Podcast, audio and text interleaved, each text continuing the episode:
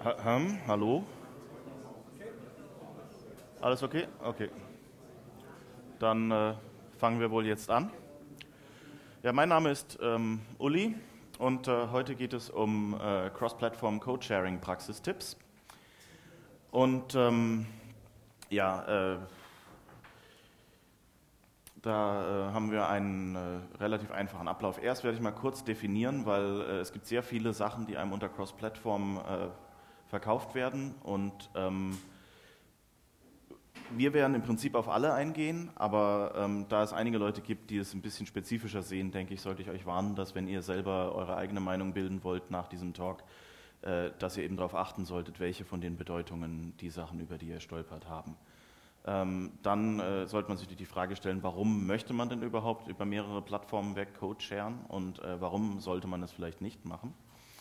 Und äh, ich werde auch ein bisschen äh, ganz kurz auf ein paar Cross-Platform-Frameworks eingehen.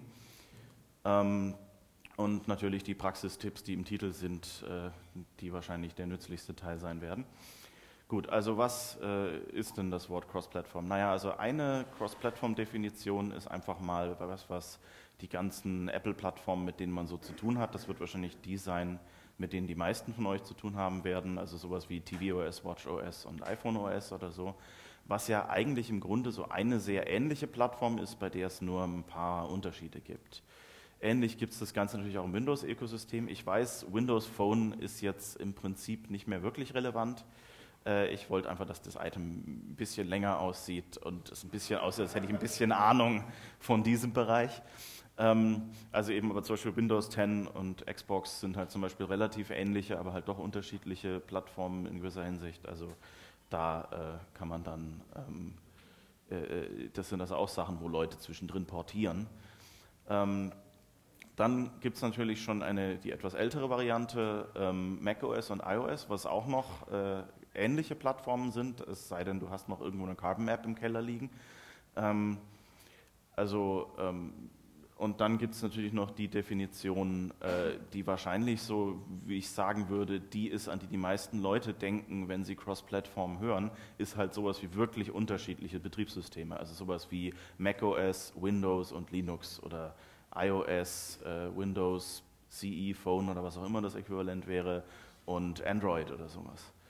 Ähm, ja gut, äh, noch äh, zum, ähm, aus Ehrlichkeit gesagt, die Sachen, mit denen ich hauptsächlich Erfahrung habe, sind eigentlich nur diese zwei. Das heißt, wenn ich über die anderen Sachen irgendwas erzähle, ähm, macht euch eine kleine Markierung hin. Äh, wenn ich von jemand anderem da was anderes höre, hat die andere Person vielleicht eher recht. Ähm, ich habe halt einfach versucht nachzuforschen, wie gut ich kann, aber halt bei den Sachen ähm, extrapoliere ich streckenweise auch ein bisschen. Aber es wird nicht so arg detailliert äh, auf diese Sachen eingehen. Ähm, also gut, und warum könnte man Cross-Platform-Code wollen? Naja, ähm, es gibt eine ganze Liste von Gründen. Ähm, eine von denen, äh, die man oft hört, ist, Leute wollen einfach Geld sparen. So äh, Write Once, Deploy Anywhere war da lange Zeit der Slogan. Ähm, ich werde genauer darauf eingehen, aber im Grunde, wenn ihr dafür Cross-Platform machen wollt, es ist keine, keine besonders praktikable Idee.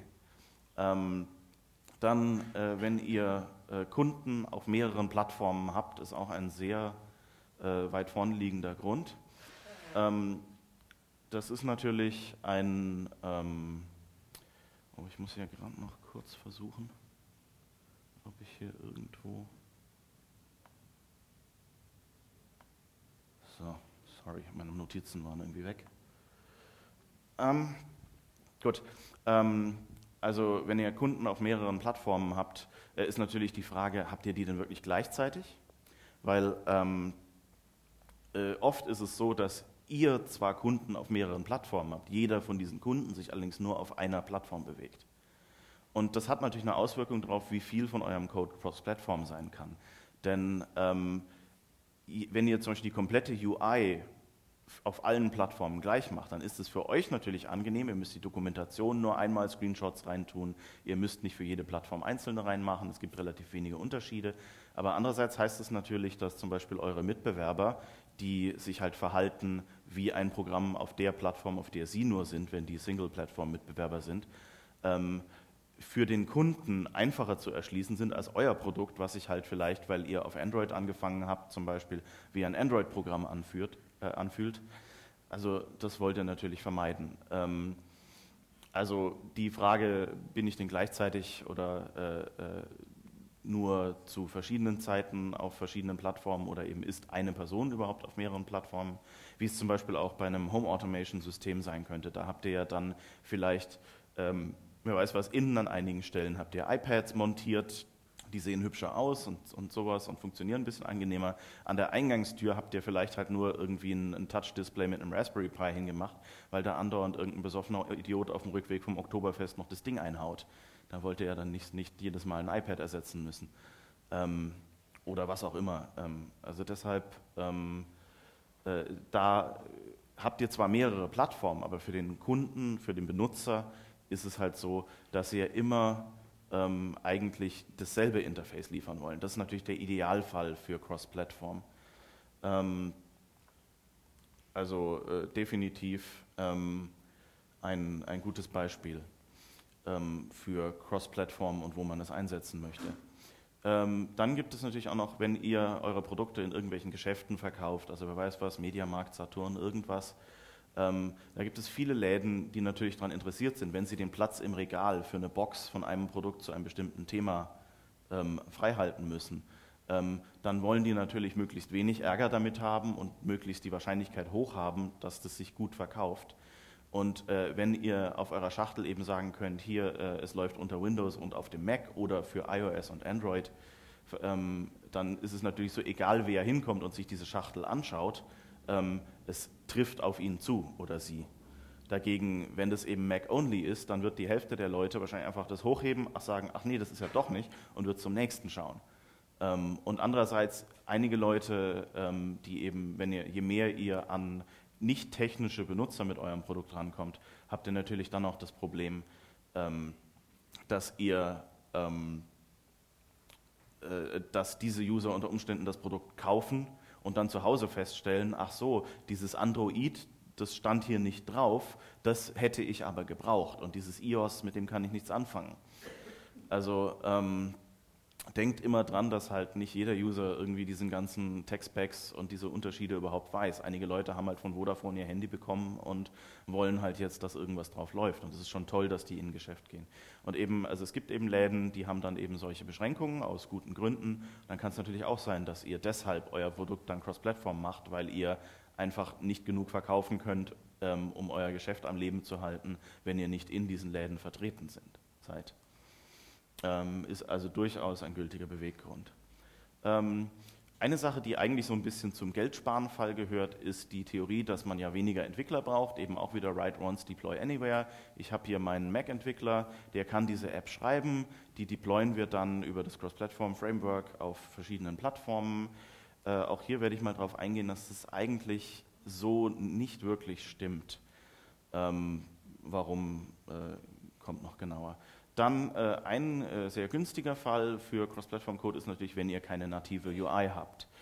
Ähm, das ist Paradebeispiel für sowas sind zum Beispiel Spiele, weil dort es ja oft so ist, dass ihr startet das Spiel, es übernimmt den Bildschirm und das Gameplay ist alles, was dort passiert. Und da ist nichts oder sehr wenig vielleicht irgendwie, speichere den Spielstand, lade einen vorherigen Spielstand und das war's dann, aber sonst hast du da eigentlich keine UI-Oberfläche, die nicht zum Gameplay gehört und deshalb spezifisch gethemed ist und spezifisch sich auch auf ihre Art verhalten muss. Ähm, und das ist natürlich auch ein Idealfall, äh, wo ihr sagt, ähm, Cross-Platform-Code ist überhaupt kein Problem, weil das halt eh auf jeder Plattform sich gleich anfühlen würde. Ähm, ist also auch durchaus ein Beweggrund. Okay, ich habe jetzt Cross-Platform-Frameworks erwähnt. Ähm, eines von denen, das sehr gut ist, nennt sich Qt. Ähm, und ähm, dieses äh, Framework ähm, ja, ist eigentlich das Beste hier, das ihr als Cross-Platform-Framework finden könnt, äh, wenn ihr ein General-Purpose-Framework sucht. Ähm, es gibt noch andere. Ich fasse die jetzt absichtlich auf einfach nur andere zusammen persönlich muss ich sagen, äh, da ist eine ziemlich große Lücke zwischendrin, weil viele von denen sind plattformnative Frameworks, die dann auf andere Plattformen portiert wurden. Also klar, ihr könnt eine X11-App auch auf dem Mac laufen lassen. Es gibt X11-Server für Windows. Ihr könnt äh, GNOME-Apps bauen, die dann auch unter Windows und sonst was bauen. Das geht schon alles. Also, also GNOME, nicht GNOME, sondern GTK dann in dem Fall. Ähm, und es gibt also ganz viele solche Toolkits und es gibt äh, äh, äh Xojo, also Real Basic zum Beispiel, es gibt Live Code, es gibt also so Programmiersprachen, die ihre komplette IDE eingebaut haben und die auf jeder Plattform gleich laufen. Ähm, aber eben, es sei denn, ihr habt so einen Fall wie ein Spiel oder sowas von vorhin, ähm, ist bei denen immer ein großes Problem dann halt, wie nativ sie sich anfühlen und ich werde noch genau darauf eingehen, aber äh, da ist halt ein riesiger Abstand zwischen denen. Ähm, und die dritte Option, die man auch nicht vergessen sollte, ist, ihr könnt euch auch was selber bauen. Das klingt jetzt erstmal idiotisch, wenn ihr euch anschaut, wie riesig Qt ist zum Beispiel. Ähm, aber ähm, eben, es ist eine machbare äh, Option. Die nächste Frage ist jetzt, warum empfehle ich euch aber trotzdem nicht Qt zu benutzen? Okay, also eine Sache ist, äh, Qt macht sich als eines der wenigen solchen Frameworks eine Riesenmühe, sich wie eine native App anzufühlen. Ähm, aber einige Sachen haben sie, weil sie bestimmte Features auf eine bestimmte Art traditionell angeboten haben, dann halt selber nachimplementiert. Und ich muss sagen, also Qt hat die beste nicht Apple-native Nachimplementation eines Pop-up-Menüs. Aber es hat halt trotzdem Fehler und es verhält sich einfach in bestimmten Situationen falsch. Also zum Beispiel klickt ihr in die Menüleiste, geht beim Qt das Pop-up-Menü nicht zu. Und das klingt jetzt für euch nach einer Trivialität, aber wenn halt ein normaler Endanwender solche kleinen Seltsamkeiten hat, dann ähm, im günstigsten Fall denken sie nur so, hm, das Programm fühlt sich irgendwie komisch an, ich traue dem nicht ganz. Was natürlich dann unter Umständen irgendwie die Angst vor eurem Programm und irgendwas falsch zu machen erhöht. Ähm, aber halt im ungünstigsten Fall verhält sich euer Programm einfach falsch und es passiert irgendwas, was der User nicht beabsichtigt hat. Also ähm, es ist jetzt, äh, ich möchte da gar nicht zu arg drauf eingehen, aber halt solche Sachen sind ein Problem. Ich habe ja auch die Rollbalken erwähnt. Ähm, Qt hat auch noch eine, eine Eigenheit, dass sie Rollbalken, sie erstellen für das ganze Programm ein Rollbalken-Control, ein natives und stempeln das dann in jedes Fenster rein, wann immer Sie einen Rollbalken brauchen. Das sieht man eigentlich nicht. Das habe ich am Anfang gar nicht gemerkt. Aber wenn man dann halt ähm, an die Grenzen des Frameworks kommt und irgendetwas verändern möchte, also zum Beispiel auf, äh, in Xcode gibt es eine Checkbox, mit der ich ein Fenster in den schwarzen Modus schalten kann. Der Rollbalken ist aber, hängt an keinem Fenster dran. Das heißt, der weiß nicht, dass dieses Fenster, in das du ihn reinstempelst, ein, plötzlich ein schwarzes Fenster ist. Und äh, dann heißt es, dass der natürlich die falsche Farbe hat. Auf dem Mac wäre das ein Ankreuzfeld, also mit, mit den nativen äh, Frameworks, und es würde funktionieren. Ähm, unter Qt müsst ihr jetzt extra Arbeit reinstecken, um diese Funktion, die eigentlich von sich aus funktionieren würde, ähm, zu korrigieren. Und ähm, das heißt natürlich, ihr habt plötzlich einen Mehraufwand, anstatt dass ihr euch Arbeit spart, was ja ursprünglich eine der Theorien waren, warum man Cross-Platform-Software vielleicht machen möchte. Ähm, dann ist das Speichermanagement in Qt, also Qt ist relativ alt, ähm, das Speichermanagement ist an einigen Stellen nicht so schön konsequent, wie ihr das zum Beispiel von selbst Manual Retain Counting oder Core Foundation auf dem Mac gewöhnt seid, wo ihr halt einfach Namenskonventionen habt und es funktioniert sondern es gibt dann immer wieder APIs, wo es plötzlich heißt, hey, ja, äh, das Objekt, das ihr da reingeht, das wird dann von diesem Objekt freigegeben und ihr dürft es nicht aufheben oder ihr dürft es nicht freigeben und so. Und das sind halt auch Fehlerquellen. Und von Arc möchte ich in dem Fall nicht reden. Ich meine, Qt ist ein C++-Framework. Insofern, ihr habt Stack-Objekte, die viel vom Speichermanagement äh, erledigen. Ähm, aber es ist halt äh, auch nochmal alles extra Arbeit. Gut, ähm, andere Sache, also generell kann man sagen, es ist immer eine kleine Hürde vor Plattform-Features. Wenn ihr irgendein Plattform-Feature einbauen wollt, ist es bei vielen Cross-Platform-Frameworks halt so, dass ihr nicht einfach nur den nativen Aufruf machen könnt und es funktioniert, weil halt diese Ebene zwischen euch und dem eigentlichen nativen Code drin steht, steckt. Und das heißt, wenn euer Wettbewerber einfach sagen kann, hier, ich setze das eine Entitlement, schreibe in die Info-P-List einen Key rein, und äh, ich bin als, äh, also ich kann zum Beispiel Dateien eines bestimmten Typs öffnen. Und ähm, das hat Qt zum Beispiel gar nicht. Das ist lustig, weil halt auf jeder Plattform, auf den meisten äh, Linuxen und auch unter Windows ist es so, das Installationsprogramm erledigt, einzutragen in einer Systemdatenbank, welches Dokument mit welchem Programm geöffnet werden soll. Auf dem Mac ist es ja so, das kommt in die Info-P-List.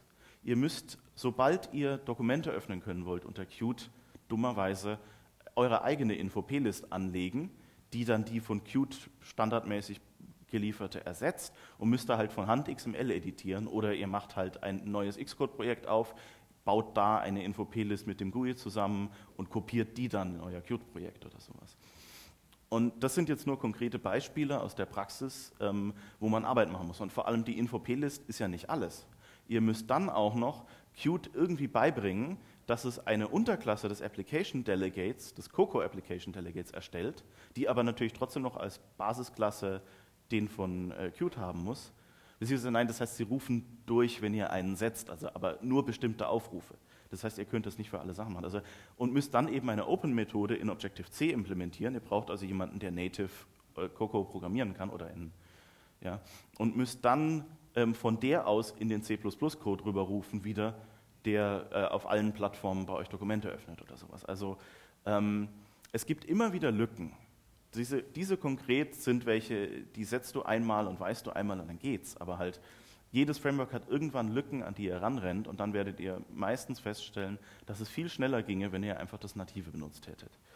Das werde ich euch äh, gleich noch ein bisschen genauer zeigen. Ähm, ähm, also außerdem äh, gibt es halt auch Unterschiede zwischen Plattformen, die man erstmal nicht bemerkt. Also zum Beispiel ähm, hatten wir einen Fall, wo wir ein Programm hatten, das zum Teil im Hintergrund laufen soll. Das wurde erstmal unter Windows hauptsächlich mit Qt designt. Und äh, unter Windows ist es so, wenn ein Programm kein Fenster offen hat, hat es auch in der Taskleiste, also in den ihrem Dock, kein Symbol mehr. Es hat dann nur so in diesem sogenannten Tray, also in so einem kleinen Extrabereich, ein Mini-Symbolchen, das der Anwender eigentlich nie sieht, ähm, wenn er nicht danach sucht oder sie. Ähm, und das hat also wunderbar funktioniert unter Windows. Und als du es auf dem Mac gemacht hast, war es einfach so, auch wenn kein Fenster offen war, hattest du immer im Dock dein riesiges Dock-Icon sitzen. Und das wolltest du nicht. Und das Problem ist jetzt, die einzige Lösung, auf dem Mac ein Hintergrundprogramm zu haben, das kein Dock-Icon hat, abgesehen von Transform System Type, was eine alte API, die inzwischen deprecated ist, ist, mit der du aber auch nur einmal von Nicht-GUI-App auf GUI-App umwandeln kannst. Und wenn du es öfter machst, passieren lustige, unterhaltsame Sachen. Ähm, aber eben also hatten wir dann eben das Problem, dass wir die App eigentlich in zwei teilen mussten, um auf dem Mac ein Hintergrundprogramm anbieten zu können und das GUI-Interface. Oder die andere Alternative wäre gewesen, wir machen das Status-Item, was auch nicht besonders elegant ist. Ähm, naja, also ähm, ihr seht also, das sind dann so Probleme, die, wenn man denkt, write once, deploy everywhere, dann fallen einem die viel zu spät erst auf und man muss sie dann äh, am Schluss halt noch irgendwie äh, zwei Wochen vor Release oder sowas irgendwie versuchen zu fixen oder einen Workaround zu machen. Ähm, was dann natürlich wieder andere Workarounds mit sich führt. Also wenn ihr zum Beispiel euer Programm zu einem Status-Item macht, heißt es ja, ihr habt plötzlich keine Menüleiste mehr. Probiert dann mal im Dialog irgendwie Text zu kopieren und einzusetzen. Wenn das Teil des Workflows eures Programms war, dann äh, ja, müsst ihr jetzt alle Dokumentation ändern, müsst irgendwie extra Code einfügen, der Befehlstaste C behandelt oder vielleicht sogar ein Copy-Menü-Item irgendwo anzeigt, noch in eurem Status-Item-Menü, damit der Anwender weiß, dass kommen kann. Das sind ja alles Lösungen, die wollt ihr nicht machen. Das wird ja furchtbar und hässlich. Ähm, gut, also das sind jetzt Worst-Case-Szenarien, aber ähm, sie sind halt aus der Praxis, deshalb dachte ich, erwähne ich die nochmal. Jetzt, warum nicht die anderen Frameworks? Im Grunde weil die alle noch mehr Probleme haben. Weil halt einfach, Qt gibt es ewig. Und ähm, halt auch mit Fokus auf Cross-Plattform schon ewig. Und alle anderen Frameworks waren halt erstmal da, einfach nur mit Fokus auf eine Plattform. Oder also ein sehr großer Teil davon. Ich, ich habe jetzt auch nicht alle ausprobiert, es gibt sicher noch ein paar andere. Es gibt außerdem noch eine große Ausnahme, und zwar eben, ähm, die ich nicht wirklich als Cross-Plattform-Frameworks bezeichne, aber die Cross-Plattform sind. Und das sind eben zum Beispiel Engines für Spiele sowas. Also wenn ihr zum Beispiel Unity benutzt oder sowas, da rennt ihr auch in diese Sachen rein, aber eben einfach da, wie vorher erwähnt, Spiele sich ja ganz anders verhalten ähm, und gar nicht so oft äh, eine, eine, native UI haben müssen, äh, sind diese Frameworks da eigentlich eine wunderbare Lösung und nehmen euch halt noch viel andere Arbeit ab, die euch dann deutlich schneller macht. Gut, ähm, wozu das natürlich führt, führt ist dann aber, ähm, wenn ihr wirklich ein Cross-Platform-Framework einsetzt, ähm, dann ist halt die Frage, entweder ich habe äh, für jede Plattform jemanden, der sich damit auskennt, dann ist das Team am Schluss wahrscheinlich ungefähr so groß, wie es eh hätte sein müssen. Oder ihr heuert ständig Leute ein, arbeitet sie in ihr, euer Projekt ein, ähm, lasst sie dann wieder für andere Leute arbeiten. Und danach müsst ihr herausfinden, ob ihr, wenn ihr noch eine Änderung braucht, ihr sie nochmal kriegen könnt oder ob sie vielleicht gerade schon beschäftigt sind für die nächsten sechs Monate. Also das ist ja auch eine Geschichte, die ihr nicht unbedingt managen wollt. Ähm, und das heißt, äh, wenn ihr dann eben wenige Entwickler habt, die auf einer Plattform hauptsächlich entwickeln ähm, und versuchen, alles im Cross-Platform-Code zu halten, dann macht ihr so ein kleines, kleinstes gemeinsames vielfaches Design natürlich. Also das heißt, bestimmte Sachen, die eigentlich auf einer Plattform einfach wären, kann euer Programm nicht und die Anwender verstehen nicht, warum. Ähm, und das ist eben auch in einer Konkurrenzsituation auf einem Markt natürlich nicht unbedingt was, was ihr so unbedingt ähm, äh, als äh, Stein euch selber in den Weg legen wollt. Gut, jetzt, äh, ihr habt vielleicht euch gedacht, ja, ich bin eigentlich harter Verfechter von, äh, baut euch euer Ding doch eigentlich selber. Warum solltet ihr das machen? Also erstmal, ähm, jeder Kompromiss, den ihr hier macht für dieses Programm, kommt von euch selber. Also das heißt, ihr habt, ähm, ihr müsst nicht sagen, okay, im generellen Fall für ein Anwendungsprogramm äh, wie muss sich ein Programm verhalten, sondern ihr könnt sagen, okay, wie seltsam verhält sich unser Programm in diesem Kontext, okay, dann muss ich auch nur den abdecken. Das heißt, ähm, ihr habt ein viel kleineres, äh, eine viel kleinere Zahl an Dingen, die ihr tun, tun müsst. Ähm, euer, euer, Framework ist, ähm, das ihr euch da baut, ist eigentlich minimal. Und das heißt natürlich auch wieder, dass ihr zwar ähm, ihr habt nicht den Vorteil, dass Leute schon viel Cross-Platform-Code für euch geschrieben haben, wie ihr es bei einem Cross-Platform-Framework habt. Aber eben, ihr habt auch den Vorteil, dass ihr viel von dem Code überhaupt gar nicht schreiben müsst und nicht maintainen müsst und nicht irgendwelche Kompromisse dafür bezahlen müsst. Ähm, was also auch nützlich ist. Also ihr zahlt nicht für Features, die ihr eh nicht braucht. Ähm, und eben auch, wenn ihr nach einem Bug sucht, habt ihr viel weniger Code zu durchsuchen. Und äh, wenn ihr natürlich euer Team gut behandelt, ähm, sind die Leute, die den Code damals geschrieben haben, auch noch da und, und können selber rausfinden, wo das Problem ist. Dagegen beim Cross-Platform-Code, geh halt mal zu einem Open-Source-Projekt hin und äh, frag die, was sie denn, ähm, äh, ob sie für euch jetzt schnell noch den Fix machen könnt, weil ihr habt eine Deadline in einer Woche. Ähm, wenn ihr die nicht, nicht bezahlt, ähm, wird das wahrscheinlich eh nicht gehen, das ist unhöflich auch. Und wenn ihr sie bezahlt, heißt es natürlich auch äh, immer noch nicht, ähm, dass sie das so lösen können, wie es für euch gut ist, weil sie ja das Größere und das Wohl des Frameworks irgendwie im Auge behalten müssen. Oder ihr habt dort eure gepatchte Version. Ähm, gut, danke an die Bauarbeiter. Äh, ich bin froh, dass wenigstens von euch niemand hier sägt. Äh, ist, glaube ich, noch keiner eingeschlafen. Ähm, gut, ähm, das heißt am Ende, ihr habt wahrscheinlich ungefähr dieselbe Menge an Entwicklern nötig. Das hängt natürlich immer von eurem Projekt an, aber ähm, wenn ihr ein Cross-Plattform-Programm macht, braucht ihr eben unter Umständen auf jeder Plattform genau dieselbe Anzahl von Entwicklern, äh, also zu, oder zumindest für jede Plattform einen Entwickler, der sich damit auskennt. Ähm, und eben äh, wie wenn ihr ähm, das eben selber bauen würdet. Aber eben dann müsst ihr weniger bauen. Okay, äh, ich wiederhole mich ein bisschen. Äh, dann ein großer Vorteil, den man nicht unterschätzen kann, ist, ihr könnt die Plattform Bibliotheken, Tools und Features benutzen. Also das heißt zum Beispiel, wenn ihr mit irgendeiner großen Webseite, ich nenne sie jetzt mal Gesichtsbuch zum Beispiel, ähm, irgendwie dort Daten hochladen wollt oder so, damit die die schön auswerten können, dann äh, geben die euch meistens einen SDK nativ für eure Plattform die geben euch keinen Qt SDK. Vielleicht habt ihr Glück und für Qt gibt es da schon eine Bibliothek, da gibt es natürlich auch sehr vieles, was auch nützlich ist. Ähm, aber eben in dem Fall könnt ihr dann einfach den nativen SDK machen, könnt den notfalls ein bisschen einpacken in, in irgendeine Abstraktion oder so, dass dann euer, dass ein Teil von eurem Code wieder cross-Plattform sind und darauf aufrufen kann. Ähm, dann natürlich, ihr könnt Interface-Bilder benutzen, um das UI zusammenzukloppen. Das heißt, ihr müsst nicht mit äh, Qt Creator irgendwie rumgurken. Der zwar auch eine verdammt gute Idee ist, muss ich sagen, also eigentlich mein, fast meine liebste ähm, Nicht-Xcode-IDE, die ich in letzter Zeit benutzt habe, aber andererseits eben ähm, ein bisschen Augenkrebs ist und äh, an einigen Stellen doch ein bisschen zuckelt. Ähm, aber halt so einfach an sich am rundesten läuft und Code-Navigation zum Beispiel funktioniert auch ein bisschen und so. Und er ist halt auf Qt ausgelegt, was natürlich auch schön ist für ihn. Aber eben in Xcode könnt ihr halt einfach, wenn ihr eine Info-P-List wollt, da hinklicken, der macht euch die Info-P-List schon vom Template, ihr drückt einen Plus-Button, kriegt einen neuen Eintrag für eine Dateiassoziation, tragt da den Typ ein und das war's dann. Ähm, das heißt, ähm, diese ganzen Vorteile habt ihr natürlich dann äh, nicht mehr, wenn ihr nicht Xcode benutzen könnt. Ähm, und dann gibt es halt auch einfach äh, andere APIs, die ihr eh, für die ihr eh euren eigenen Code schreiben müsstet. Also zum Beispiel eine Lücke, die mich in Qt sehr gewundert hat, ist, die haben keinen Keychain-API. Und das heißt, wir haben uns dann unsere eigene Klasse schreiben müssen, die auf dem Mac in die Keychain schreibt, unter Windows in die Windows Credential Storage.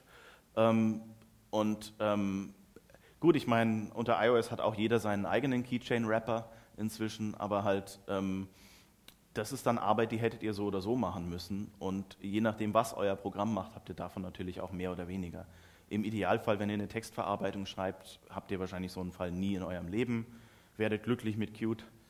Ähm, da ist es dann vielleicht auch ein guter, ähm, eine gute Anwendung. Ähm, und dann, wenn ihr natürlich euren Code selber schreibt, passt die Abstraktion von allem auf euer Projekt. Also das heißt, ähm, ihr habt dann nicht sowas wie, naja, unter der Originalplattform, für die GTK designt wurde, war jedes einzelne Control ein eigenes X-Window.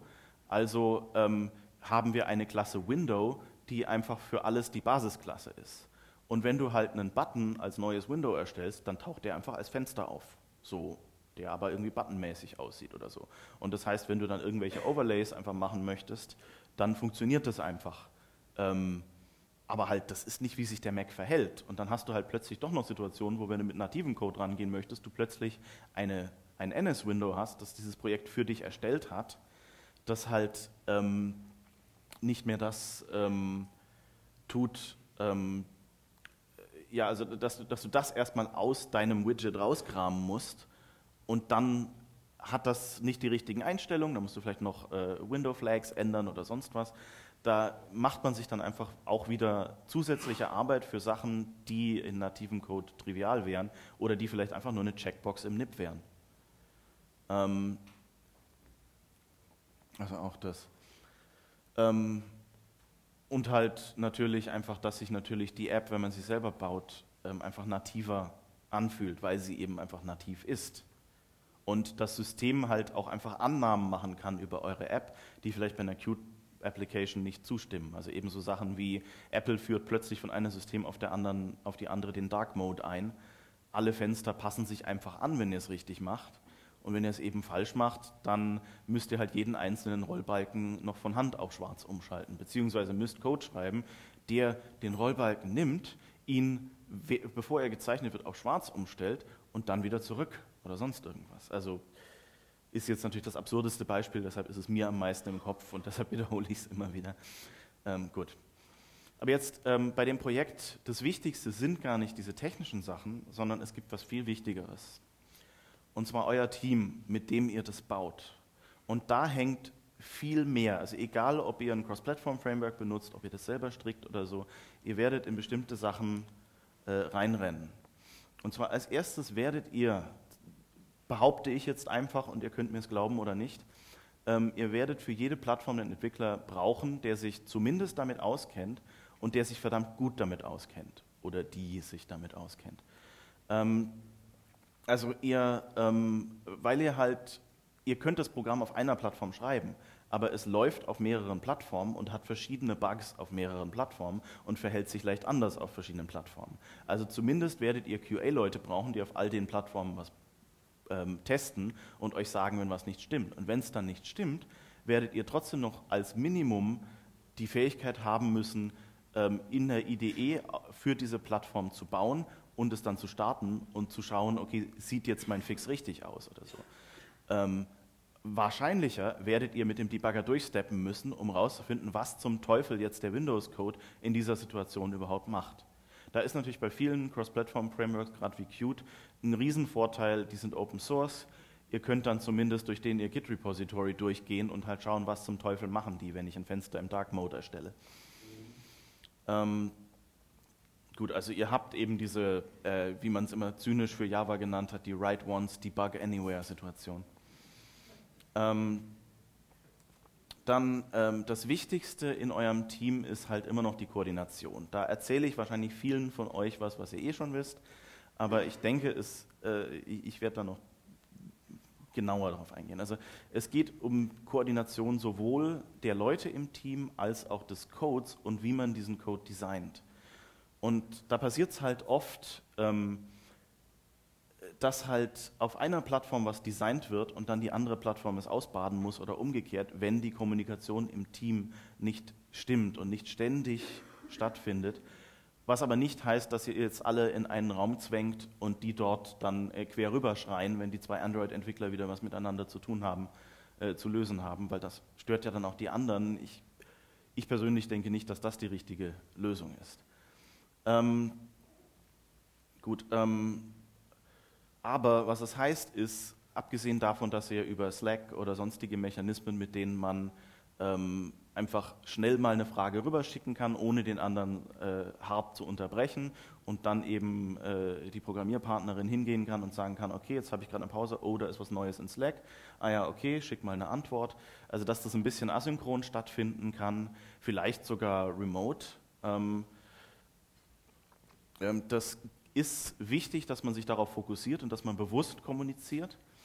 Aber andererseits, ähm, ihr werdet irgendwann persönliche Treffen brauchen. Wir haben das in einem Projekt gemerkt. Wir haben uns wirklich Mühe gegeben, wir haben immer kommuniziert und so. Aber es gibt einfach einen gewissen Punkt, an dem stehst du einfach da und du brauchst diese Sache, dass du wirklich vor der anderen Person stehst und innerhalb von zehn Sekunden diesen Ping-Pong hin und her machen kannst, um zu verstehen, wie zum Beispiel die Windows API Sound verarbeitet und wie die Mac API Sound verarbeitet und wie der existierende Code, den ihr vielleicht unter Windows zum Beispiel schon habt, äh, äh, Sound verarbeitet. Und dass das zwar ähm, unter Windows kein Problem ist, dass aber auf dem Mac eine Push-statt-Pull-Architektur Core, äh, Core Audio dann plötzlich Probleme verursacht, weil ihr halt irgendwo zwischendrin andauernd, wenn ihr mal in, in nativen Komponenten oder von Sound-Devices bekommen habt, Frames äh, einfangen müsst, sie ein bisschen vorhalten könnt, damit die Pull-Architektur sie dann abfragen kann. Und dann habt ihr halt immer solche Probleme, ähm, dass ihr dann zum Beispiel plötzlich Delays in eurem Audio habt. Dann heißt, wieso? Und unter Windows ist das ja, geht das ja flott, ja, weil da halt die Architektur mit Push einfach besser zusammenarbeitet. Und auf dem Mac ist halt wirklich alles so hart auf Pull ausgelegt, dass du dann halt riesige Delays reinkriegst oder so. Ähm, und das haben wir halt nur dadurch hingekriegt, dass wir eine Woche zu den Windowsern ins Büro gereist sind, uns mit denen unterhalten haben und einfach mal diese ganzen Sachen ausdiskutiert haben. Und die eigentlichen Diskussionen waren super kurz, aber einfach hätten, konnten, haben wir vorher gesehen, einfach nicht so stattfinden über Chat oder auch über Skype mit Video, haben wir alles Mögliche mit Meetings probiert. Und also irgendwie, äh, zumindest so beim, beim Anfang einer .0-Version oder eines großen Refactorings oder so, glaube ich, gibt es da fast äh, keinen Ersatz für ein persönliches Treffen in dem Fall. Und dann eine Sache, die, ähm, ja, wie soll man sagen, das ist das Team-Äquivalent eines Code-Smells in einem Cross-Plattform-Projekt, ist, ähm, also das passiert immer mal wieder, dass eine Plattform halt was schon implementiert hat und die andere noch einen Moment braucht oder so. Aber wenn das öfter passiert und es immer eine Plattform ist, die zum Beispiel voraus ist, dann habt ihr das große Problem, ähm, dass dann halt irgendwann sich das so aufstapelt, dass halt die eine Plattform drei Features voraus ist und die andere Plattform kann dann beim Design nicht mehr dabei sein und äh, der Fehler kumuliert sich halt dann. Und das heißt, ähm, es werden dann immer mehr Designs auf einer Plattform nur gemacht, mit zwar Rückfragen bewusst natürlich zu den anderen, aber halt bestimmte Sachen sieht man halt erst, wenn man einen Prototypen gebaut hat oder sogar erst bei der Implementierung. Und wenn da halt der Abstand zwischen den verschiedenen Plattformen zu groß ist, habt, müsst ihr dann halt ein Design ausbaden, das eben auf der einen Plattform funktioniert und auf der anderen riesen Workarounds braucht, was diese Plattform dann nochmal ausbremst. Also ähm, Das ist auch ein großes Problem. Und vor allem, wo das dann ein Riesenproblem macht, ist, wenn ihr irgendwelche Daten habt, die persistiert werden. Also Paradebeispiel ist natürlich das Dateiformat, wenn das halt unter Windows designt wird und ihr dann auf dem Mac feststellt, dass dort aber der Zahlenwert Double Precision haben müsst, dann verliert ihr halt jedes Mal beim Speichern die Hälfte der Informationen oder sowas. Ähm, aber auch so trivialere Sachen wie zum Beispiel, wenn ihr ein URL-Scheme definiert, dass Leute die URL eines Objekts aus eurem Programm rauskopieren können und das dann in dem Browser irgendwo verlinken können und dann kann man draufklicken und dann startet eure App und eine Seite in eurer App wird geöffnet. Ähm, wenn die natürlich nur auf die Programmstruktur, wie es unter Windows ist, designt sind oder unter Android zum Beispiel, dann habt ihr vielleicht auf dem äh, iOS, äh, in der iOS-Version dann eben das Problem, dass ihr irgendwie, wer weiß was, an einigen Stellen einfach ewig asynchron warten müsst, bis irgendwelche Sachen geladen sind, bevor ihr den Rest der URL auswerten könnt. Und dann habt ihr halt einen riesen komplizierten Mechanismus. Und wenn man das vielleicht vorher mal äh, eben, wenn man das näher gleichzeitig implementiert hätte, dann wären die von, Windows, äh, von, von Android zum Beispiel noch nicht so weit gewesen und hätten halt einfach sagen können, okay, Moment mal, ich mache mal eine Pause, implementiert ihr es mal auf dem Mac fertig, sagt uns, was für kleine Änderungen ihr braucht und dann machen wir die gleich auf der Android-Version auch. Ähm, und ähm, dann ist natürlich noch das Problem, äh, und dann gibt es noch andere Sachen, wie zum Beispiel, wenn ihr Unterstützung für irgendeinen Cloud-Dienst oder sowas einbaut ähm, dass natürlich auch das Protokoll, das mit dem gesprochen wird, ähm, für beide Plattformen funktionieren muss oder so. Wobei da ist natürlich dadurch, dass das riesige Netz da dazwischen ist, die Wahrscheinlichkeit oft schon deutlich geringer.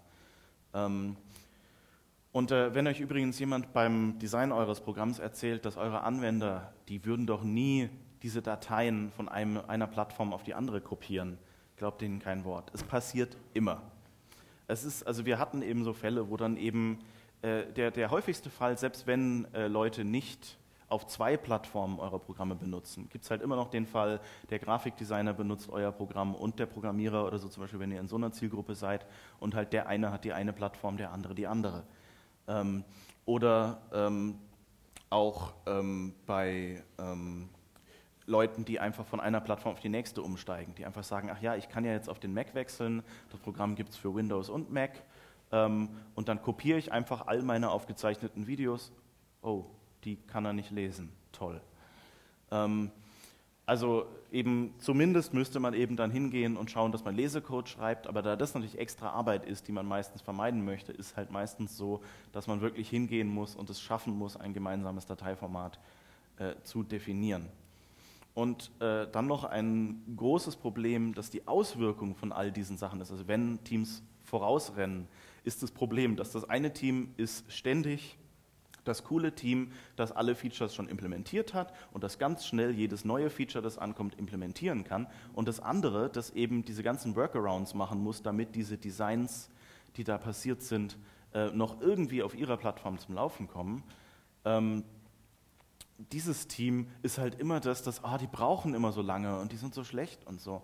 Und das führt natürlich auch zu einer Konkurrenzsystem zwischen den Teams, wenn du Pech hast und dann nicht wirklich aktiv dagegen arbeitest und dann irgendwann mal die Bremse drückst vielleicht. Und du willst ja eigentlich auch nicht die Bremse drücken und dem einen Team sagen, äh, hört auf zu arbeiten, sondern ihr müsst halt irgendwas anderes finden. Also zum Beispiel, was da eine gute Möglichkeit ist, ist eben zu sagen, okay, räumt mal den Cross-Platform-Code auf, ähm, auf Android, wenn ihr schon so schnell seid, macht da mal wirklich das Refactoring, das auch die von der iOS-Version zum Beispiel brauchen und ähm, arbeitet denen vielleicht auch